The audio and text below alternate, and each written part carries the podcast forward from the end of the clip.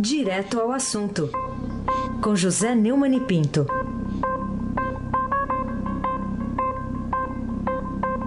Muito bem, vamos tratar hoje de vários bichos de goiaba aqui. Neumann, bom dia. Bom dia, Raíssa. Eu pensei que você ia me chamar de goiabão. Não, você não. Por quê? bom dia, Carolina Herculin. Bom, bom dia. dia. Almirante Nelson, bom dia, Diego Henrique de Carvalho. Bom dia, Moacir Biasi, bom dia, família Bonfim, Manuel, Alice Isadora. Bom dia, ouvinte da Rádio Eldorado 107,3 FM. Raíssa Abaque, o craque. Vai ter goiabada hoje aqui. Então. Gosta de goiabada. Vamos lá. O Raíssa gosta de goiabada com Ma... queijo Minas. E, mas não marmelada. Não, marmelada não. Marmelada não.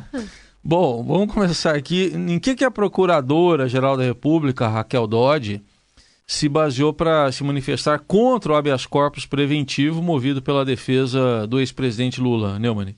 É, o, o, os advogados do Lula foram ao ministro Luiz Edson Fachin, relator da Operação Lava Jato no Supremo, tentando evitar a prisão dele por execução da pena de 12 anos e um mês imposta pelo Tribunal Regional Federal da Quarta Região, no caso do Triplex. Né?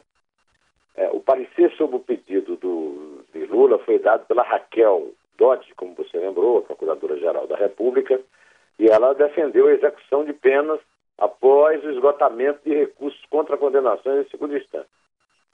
Em outubro de 2016, o Supremo manteve a possibilidade de execução de penas como a prisão depois da condenação é, pela Justiça de segundo grau e, portanto, antes do esgotamento dos recursos todos mas com a caracterização da materialização do crime. Né?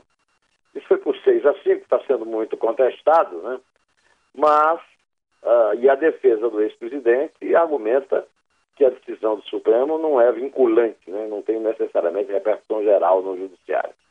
É o famoso esteja solto, esteja preso. Eu não sei se você brincava de cowboy, mas era assim que a gente fazia lá em Iraúna, no sertão da Paraíba da minha infância.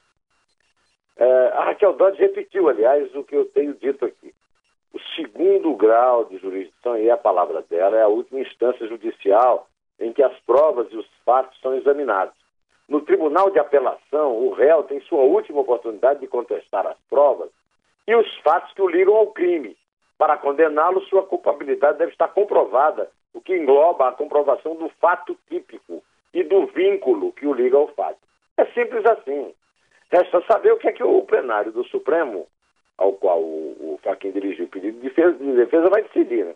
De acordo com Dodge, o trâmite em julgado favorece, que é aquele que vai até o fim que os advogados do Lula querem, inclusive o Sepulga da Pertence, favorece, segundo ela, e eu também concordo, a impunidade e põe em descrédito a justiça brasileira, o perda de confiança da população num sistema que, por uma combinação de normas e fatores jurídicos, a lei não vale para todos.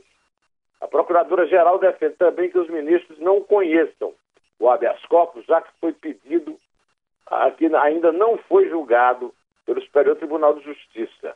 O vice-presidente Humberto Martins negou a liminar, mas o mérito está para ser avaliado pela turma lá é, do, do STJ.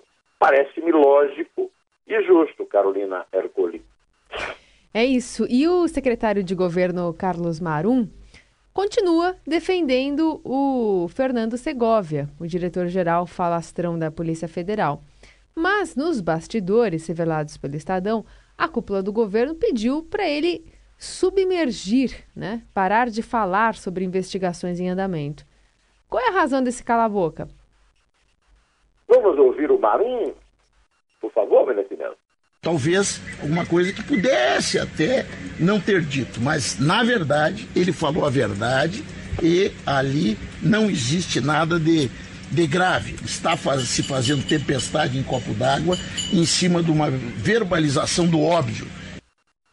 Ô, Carolina, como é que ele sabe? O, o, o repito, o inquérito está sob sigilo de justiça. Agora, esse papo do Barão aí, que aliás é o, é o ele e o Segovia são os dois primeiros goiabões do comentário hoje, né? é, é, é, de boca para fora, né? O cala-boca, segundo o Estadão, foi transmitido a Segovia nos últimos dias, depois de ele ter dito né, que o inquérito contra Temer ia ser arquivado. Desde que tomou posse, Raíssa é testemunha disso, temos falado aqui, Marum tem me lembrado do personagem Goiabão, né? aquele grande sucesso da época da Jovem Guarda, na voz do meu amigo Eduardo Araújo. Ele fala demais e nunca tem razão. Para você ter uma ideia do bonde que ele está comprando, esse rolo de portos começou no governo Dilma, sob patrocínio da dupla Michel Temer, que era vice, e Eduardo Cunha, que era um poderoso chefão, né, o presidente da Câmara. Hoje, depois de terem sido ambos acusados de pertencerem ao chamado quadrilhão do PMDB por Rodrigo Janot, Temer é presidente da República e está no Palácio. Eduardo Cunha cumpre pena por corrupção na cadeia em Curitiba. Sacou Raíssen Abac. Pois é, cada um na sua, né? É. O, Neumann e a presidente do Supremo Tribunal Federal, a ministra Carmen Lúcia, decidiu manter suspensa a posse da deputada federal Vai, ministro. Cristiane Brasil como ministra do Trabalho. Eu, eu, gostei desse negócio agora. Rapaz, é rápido, hein? É. Bom, Almirante Nelson, é o Billy the Kid. É. Ele já colocou o Atari no computador dele lá. Vamos lá. Como é que fica agora, então, hein, Neumann, nessa nomeação? Ô, ô, ô Heisen, a Carmen atendeu a uma reclamação feita no Supremo que pedia a cassação da decisão do Superior Tribunal de Justiça, que liberou a posse da parlamentar em janeiro. A decisão foi publicada ontem. Nela, a ministra decretou que a competência sobre o caso é do Supremo e determinou o imediato encaminhamento dos autos da suspensão da liminar, que havia sido acatada pelo vice-presidente, já citado aqui, Humberto Martins, para o STF, caçando-se a decisão proferida pela autoridade reclamada por manifesta incompetência. Com isso, quem vai julgar mesmo é o Supremo. E fica mantida a suspensão da posse, decretada no dia 22 de janeiro, horas antes da solenidade marcada para ela assumir a pasta.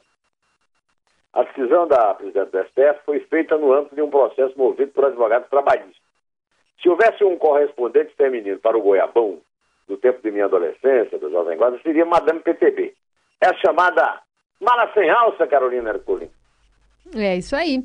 Aliás, é, a gente também tem que colocar na conversa um outro assunto, porque. Outro goiabão. Outro goiabão. Outro goiabão, né?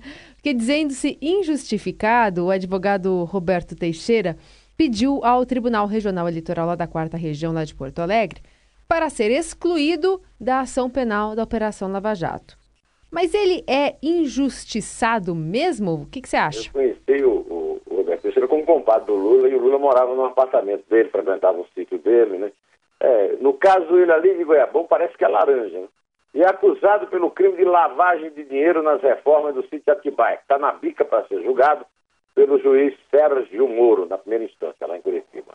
No processo, o, o, Lula foi denunciado por corrupção passiva e lavagem de dinheiro pelo Ministério Público Federal no Paraná. Além de Lula e Roberto Terceiro, tem mais 11 investigados réus. Né? O, o, sempre que eu vejo uma notícia sobre o culpado e dono dos imóveis nos quais o Lula morava, na sexta-feira, é, eu me lembro sempre daquela piada. Eu sempre conto a piada que ela perdeu até a graça, mas a piada vale para o caso aí. É daquele bêbado na porta da igreja, na Sexta-feira Santa, quando o padre está fazendo um sermão contando a paixão de Cristo, e ele comentou: alguma ele fez.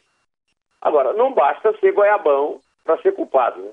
Quem vai decidir isso é o juiz Raíssen Abac.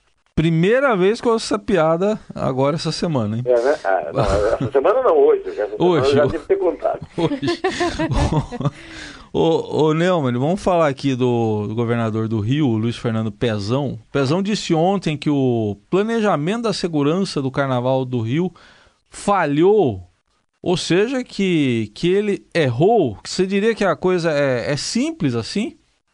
Oh, o governador Luiz Fernando Pezão disse apesar da Polícia Militar ter feito o planejamento de segurança pública para o Carnaval no Rio, foram 6 milhões e meio de pessoas. Que surpresa, né?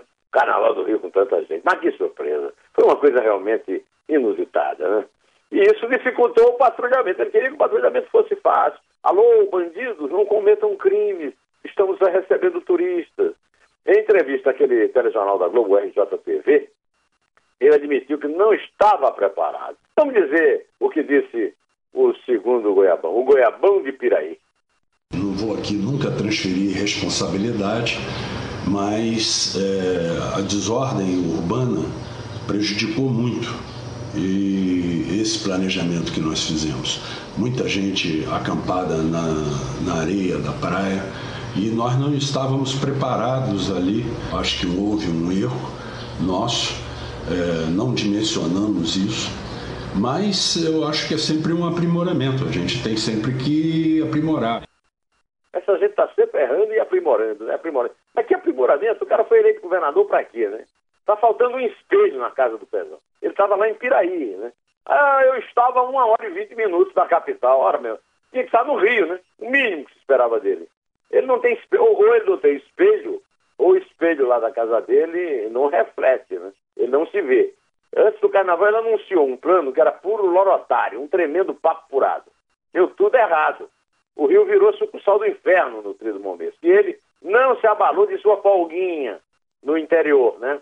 É, lá em Piraí, né? Onde ele nasceu e onde ele surgiu para a política, né? Que gente cínica. Essa gente quer ficar com as benesses do poder, mas não assumir ônus nenhum. É o caso de outro goiabão, que não tem espelho em casa ou que não se vê no espelho. É o prefeito Marcelo Crivella, bispo da Igreja do Reino de Deus e herdeiro presuntivo do titio Papa Edir Macedo. O elemento que foi correta e duramente criticado por ter viajado para a Europa no meio do carnaval, tirou do ar o vídeo que ele fez e que divulgou na segunda-feira na Alemanha. Ele faz a lambança e depois vai saindo de fininho. A gravação já não pode mais ser vista no Facebook dele. Curiosamente, a postagem mais recente é aquela que ele fala da folguinha que eu falei aqui, né? É, e depois celebrou aquele que seria o maior e melhor carnaval de todos os tempos. E que acabou marcado pela desordem e violência. A minha avó dizia, sabe o quê? Essa você não ouviu ainda. Desculpa de cego é feira ruim e saco furado. Boa. Viu, Carolina Ercolim? Desculpa de cego é feira ruim e saco furado. Sim, senhora. Muito bem. Bom, mudar de assunto aqui, falar na página internacional de um assunto também triste. A crise na Venezuela, que já causou a partida de mais de um milhão de pessoas eh, do país em busca de uma melhor vida, principalmente em outras nações do continente americano. Aliás, tem um destaque hoje aqui na página internacional do Estadão que é particularmente triste, que a Muito chamada é... A notícia é, é, é, de chorar. Eu sou fã da Venezuela, estive muitas vezes lá, conheço bem o país, estive numa época de democracia, e, e esses bolivarianos reduziram a Venezuela a, ao inferno a que o Rio está levando o Brasil desde Lula e Dilma. Aqui fala da sem comida, pais entregam filhos para a adoção na Venezuela, né? A crise econômica leva ao desespero dessas famílias que não têm mais como sustentar essas crianças e aí preferem deixá-las nesses abrigos do que ficar com Isso elas. Isso no segundo maior produtor de petróleo do mundo. Pois é. é, não é um contraste absurdo. Mas enfim, será que a situação lá chegou ao ápice ou você acha que precisa ser resolvida, enfim, com urgência, né? É quase uma pergunta retórica, mas você acha que chegou ao ápice ou dá para piorar? É, eu acho que os dados para um relatório de dezembro né, do Alto Comissariado da ONU para Refugiados têm base em informações prestadas por países que têm recebido esses principalmente o Brasil e, e a Colômbia. O pior de tudo é que esse tipo de poço nunca tem fundo, viu, Carolina? É triste, é lamentável, mas a situação descrita no relatório dificilmente vai ter uma solução satisfatória tão cedo. Lamento muito opinar assim, mas é o que me ocorre, viu? É, parece difícil sair desse, desse, desse embrólio aí, Heisenbach. A gente fechar, Neumann, ainda Carnaval, primeiro lugar da Beija-Flor de Nilópolis e o segundo lugar da Paraíso do Tuiuti no desfile da Escola de Samba do Rio. Esse foi o carnaval do protesto contra políticos, corruptos e quetais?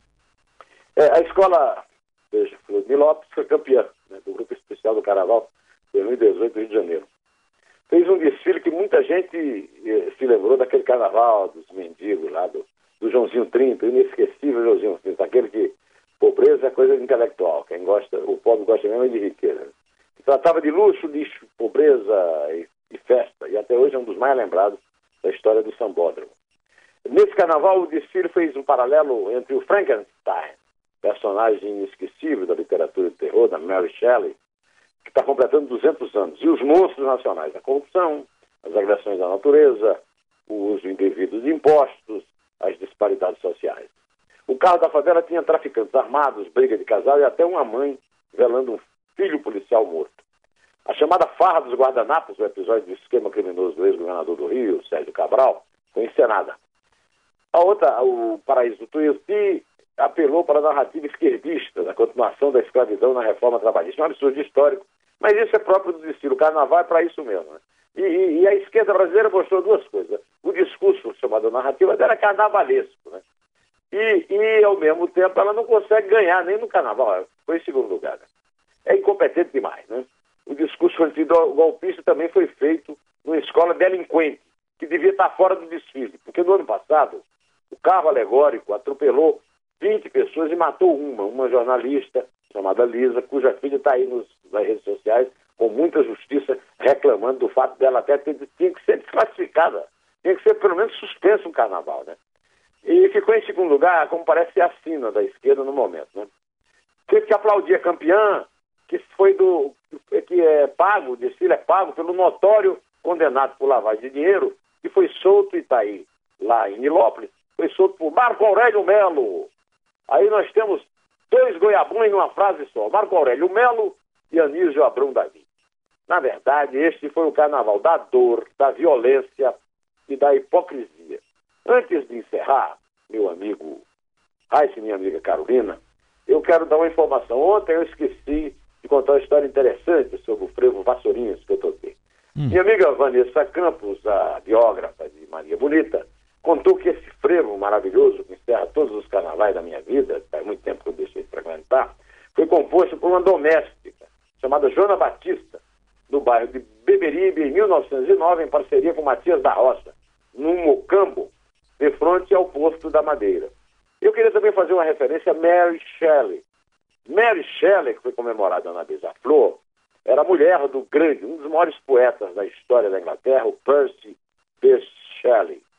É, uma, da, um dos, uma das várias frustrações da minha vida é que eu nunca consegui fazer uma tradução à altura do meu, do meu soneto favorito, que, que é os, os Imendes. Os Imendes é o nome inglês, é o nome grego de Ramsés II. Né? E ele, diante da estátua de Ramsés no deserto, fez esse soneto que começa com um verso maravilhoso. I met a traveler inerente eclairus Eu conheci, eu me encontrei com um viajante que é, é, me contou essa história. Eu vou aqui ler para você, meu caro ouvinte da, da Eudoro, só para você ver a razão da minha, da minha paixão, como é que o poema encerra. My name is Ozymandias, King of Kings. Look on my works, ye mighty in despair. Nothing beside remains. Round the decay of the colossal wreck, bundless and bare, the lone and last old sand stretched far away. Eu, ah, eu, vou, eu não fiz a tradução porque é muito complicado, mas eu vou recorrer a Péricles Eugênio da Silva Ramos, querido amigo meu, tradutor, saudosíssimo. Meu nome é Osimândias, eu sou rei dos reis. Desesperai, ó grandes, vendo as minhas obras. Nada subsiste ali. Em torno a derrocada da ruína colossal, areia ilimitada se estende ao longe, rasa, nua, abandonada. E aí eu lembro que isso aí é apropriado para uma quinta-feira depois das cinzas. E peço que o meu amigo é, Almirante Nelson execute para nós, meu amigo Eduardo Araújo, em Goiabão. Piso da cuca,